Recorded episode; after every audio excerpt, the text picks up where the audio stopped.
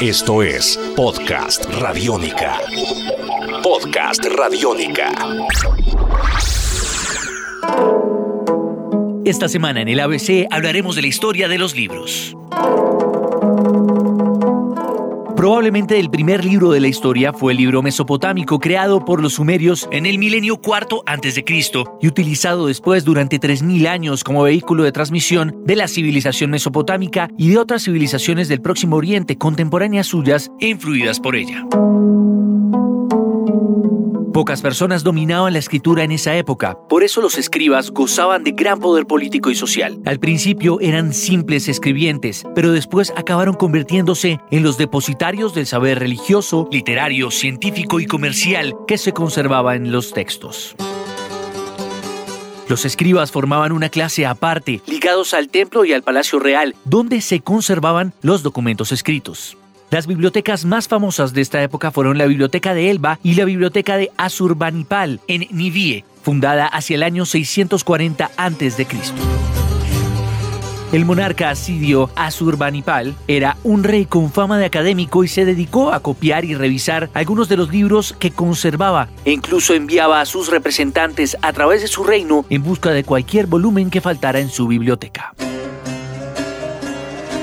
El libro mesopotámico consistía en tablillas de arcilla sobre las que escribían signos cuneiformes. En Mesopotamia abundaba la arcilla. Este material facilitó el desarrollo de sus habitantes, les permitió construir casas a base de ladrillos y adobes y les proporcionó un material escritorio barato y duradero. La arcilla se cortaba en pequeñas planchas que no solían superar los 40 centímetros. Se escribía sobre la arcilla blanda al principio con una caña afilada y más tarde con un estilete de metal, marfil o madera a modo de punzón y luego se dejaba secar al sol o en un horno. Precisamente porque el instrumento con el que se escribía tenía forma de cuña, a esta escritura se le conoce como escritura cuneiforme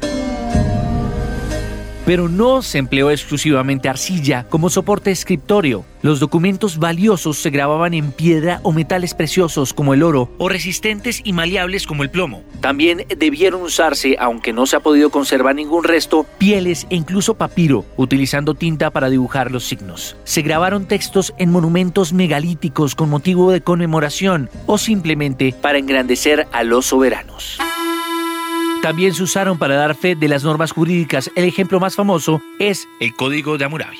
Ahora bien, el libro mesopotámico se caracteriza por su brevedad. Las obras más largas no pasarían en la actualidad de simples folletos. Su escasa circulación, ya que no había ningún comercio de libro.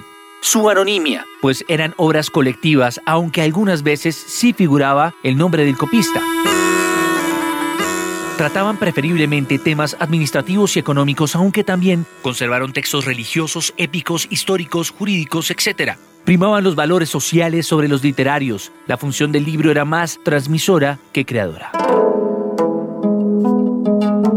La mayoría de las tabletas que han llegado hasta nuestros días corresponden a documentos económicos, administrativos y legales como inventarios, hipotecas, recibos, contratos de arrendamiento, de compraventa y matrimoniales, sentencias judiciales, adopciones y muchos otros documentos.